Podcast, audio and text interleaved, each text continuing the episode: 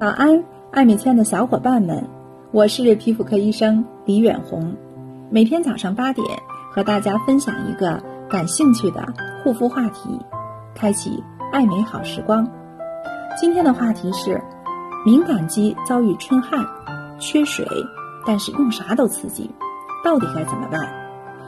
敏感肌本身角质层就薄，而真皮呢又容易受到激惹，发生潮红，诱发炎症。当屏障功能下降的时候呢，皮肤丢失的水分就会更多，所以敏感肌都有缺水的问题。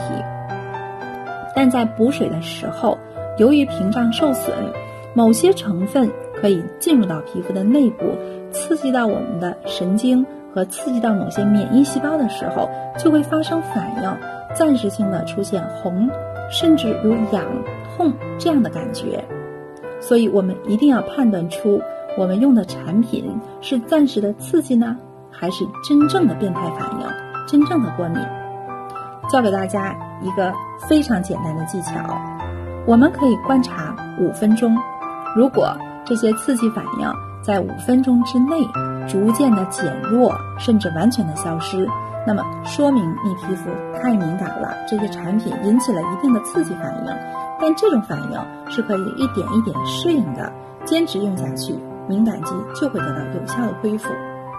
反之，如果五分钟左右，这些刺激反应不仅没有消退，反而在逐渐的加重，甚至皮肤都能出现大片的这个红斑，包括风团，那么一定要立刻停止，这是真正的过敏。希望大家收获一天的美好心情，明早八点见。